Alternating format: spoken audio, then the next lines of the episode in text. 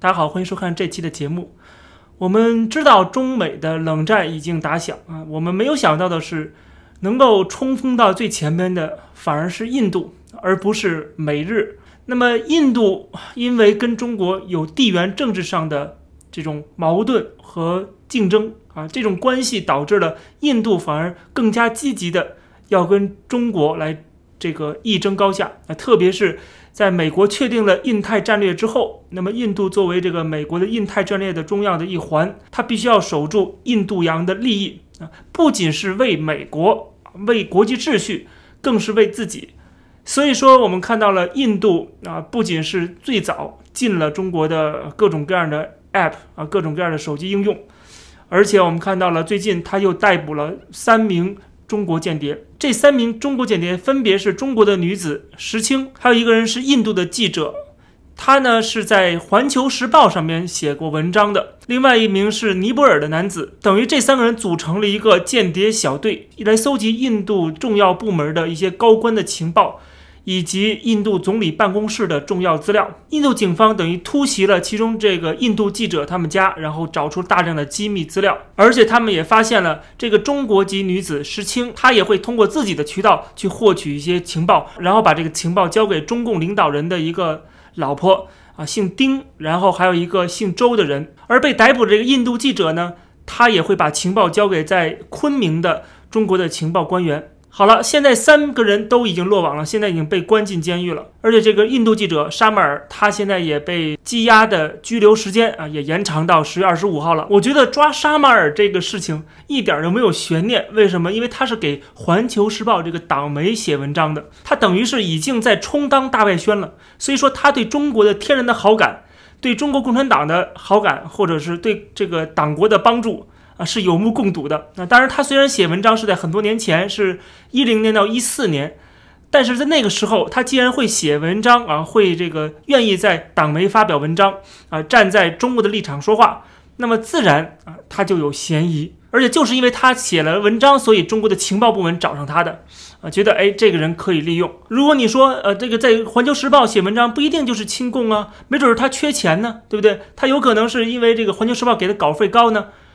那如果他缺钱的话，他就更有可能成为间谍了。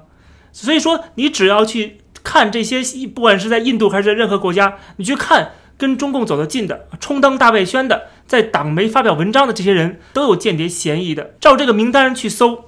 去抓人啊，去调查，一定能够有一些收获的。所以说，我们看到这个下面就是这样子的。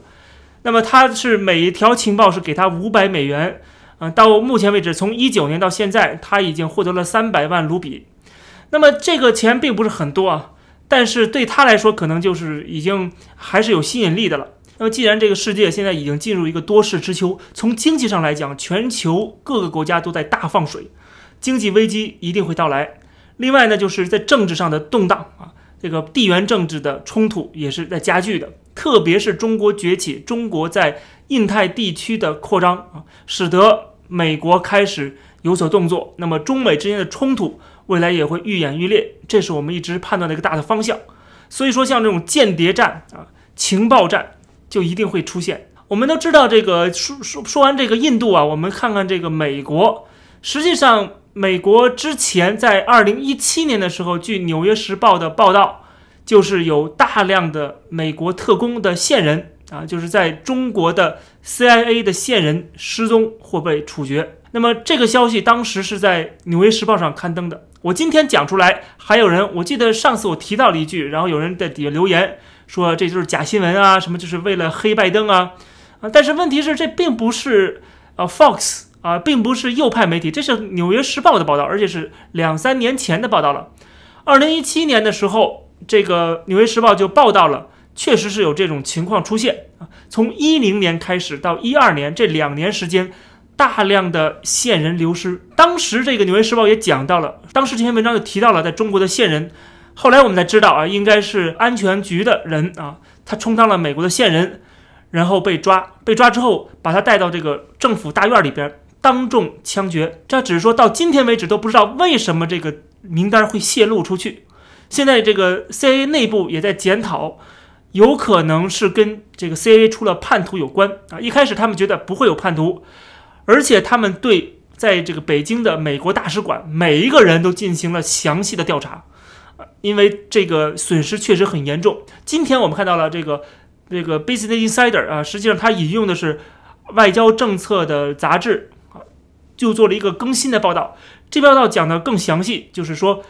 真正在中国被枪决或者被抓起来的美国线人。一共高达三十名，而且这三十名还是保守估计，很可能这个数字远远超过三十人。这篇文章说到，二零一二年的时候，美国的政府就已经开始给这些线人发现金了啊，成捆成捆的现金，说啊，这个我们估计够呛了，你危险了啊，拿着钱能跑路就跑路吧，啊，就就是已经是啊放弃了，已经没有办法了，因为整个 CA 的一个间谍网络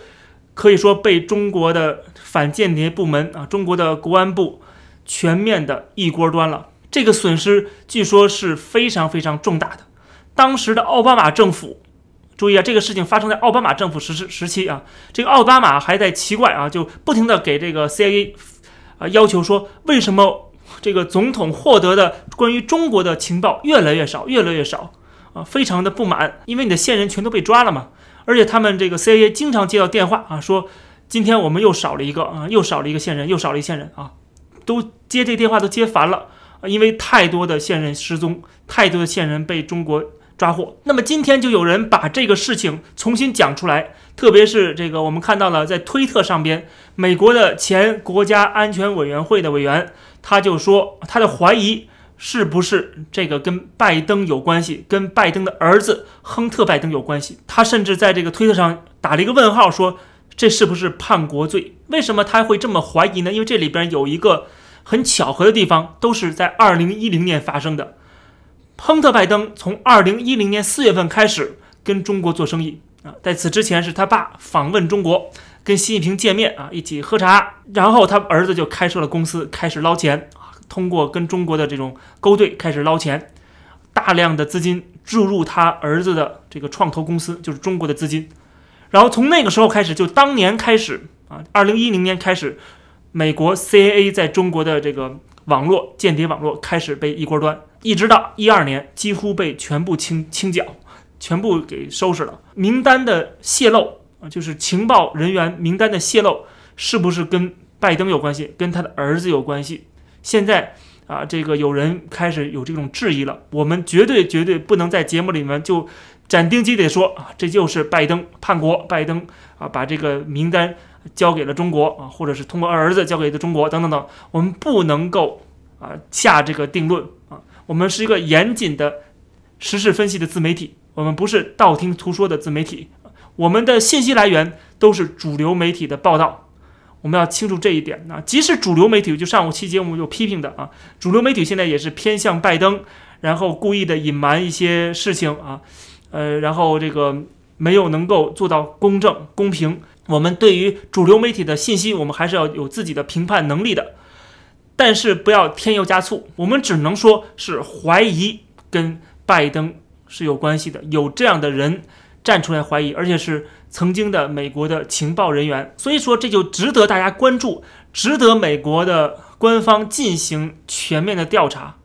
从拜登的儿子亨特跟中国的这个商业往来秘密的管道开始入手进行调查啊，也许跟这个情报人员被泄露出去，这个名单被泄露没有关系嘛？但不管怎么样，我们应该开始调查啊。如果还没有调查的时候，你就开始洗地，说没关系，假新闻，那你很明显你就是偏向拜登。我看到太多的人号称支持自由民主。号称啊是美国国籍啊，支持美国政府，支持这个反共，但是却为拜登可能的丑闻进行掩盖。如果这个事情发生在川普身上，不好意思，我会非常明确的节目里跟大家讲，应该调查，值得调查。如果川普的家族啊跟中共有什么关联啊，然后甚至是出卖了情报，或者是有损了美国国家安全、美国国家利益，我觉得啊都是应该进行调查的。这才叫真正的公正，明白吗？而不是说，呃，这个因为你的立场的原因啊，把你的眼睛蒙蔽啊，完全失去了对错的分辨能力，失去了你的是非观念。那么当然了，如果这个事情跟拜登没有关系的话，最大的可能是什么呢？还是这个《纽约时报》报道里面提到的，就是曾经的 CIA 在中国的一个负责人，他啊是一个华裔啊，他跑到了亚洲一个国家去定居了。这个媒体里边没有报道里边没有讲到说哪个国家，他可能是应该估计是东南亚的某个国家啊，去那边生活啊，然后全家都去那边生活了，不在美国生活了。大家怀疑，因为他手上掌握了一些呃关于在北京的一些线人的联系方式、线人的名单，所以说美国曾经对他进行过调查，但是没有调查出来什么东西啊。反正最后这个事情几乎到今天是不了了之的啊，最后也不知道到底是谁泄密了。有人曾经怀疑说，是不是因为这个美国的情报人员跟这个中国线人进行沟通的时候，经常是在一些固定的地点啊，就找到了规律啊。被这个中国的安全人员抓到了这个把柄啊，特别是呃，他们去一些餐厅吃饭，这些餐厅不仅是有监控的，而且还都有窃听器的，甚至这个呃餐厅的服务人员本身就是安全部门的，再加上现在中国全面的，特别是像北京啊、上海这种大城市，全面的安装这种监控设备啊，大街小巷全都是监控设备，所以 CIA 想继续在中国进行这种情报工作，确实是越来越难的。中国也花了大量的资金精力啊，在反间谍方面啊做了很多的努力。美国都非常惊讶，说中国的安全部门能够这么准确和迅速的，能够这个获得这些线人的名单。但是媒体报道里面最后也讲到说，现在这个过去这些年，CIA 在中国重新建立网络啊，虽然是很昂贵的、很困难的，但是也在慢慢的重新建立。我相信在中国也有很多人对这个共产党不满。对共产党的腐败，呃，对这共产党的这个啊执政啊这种独裁的不满一定是有的，因为他们并不傻，有些人知道他们能够有今天的呃这个锦衣玉食也好，或者是啊这个物质的极大丰富也好，根本原因还是融入全球化、融入资本主义的。如果习近平继续的倒行逆施，跟美国抗衡，那么党内的势力啊，党内的不满的声音一定会不停的出现。包括这次，啊，对拜登的这个啊爆料、丑闻的爆料，据说也跟党内的斗争是有关系的。我之前讲了，所以说，呃，这个也是非常符合逻辑的。未来我相信一定我们会看到更多的情报战，其他的国家、欧美国家都开始行动起来了。进华为本身其实就是其中一个步骤啊，就是因为华为是有它的设备是有它间谍功能的啊，这个是他们很害怕的地方。特别是中国现在已经变成了他们不再相信的一个国家了。这期的节目就跟大家先聊到这儿，感谢大家收看，我们下期再见。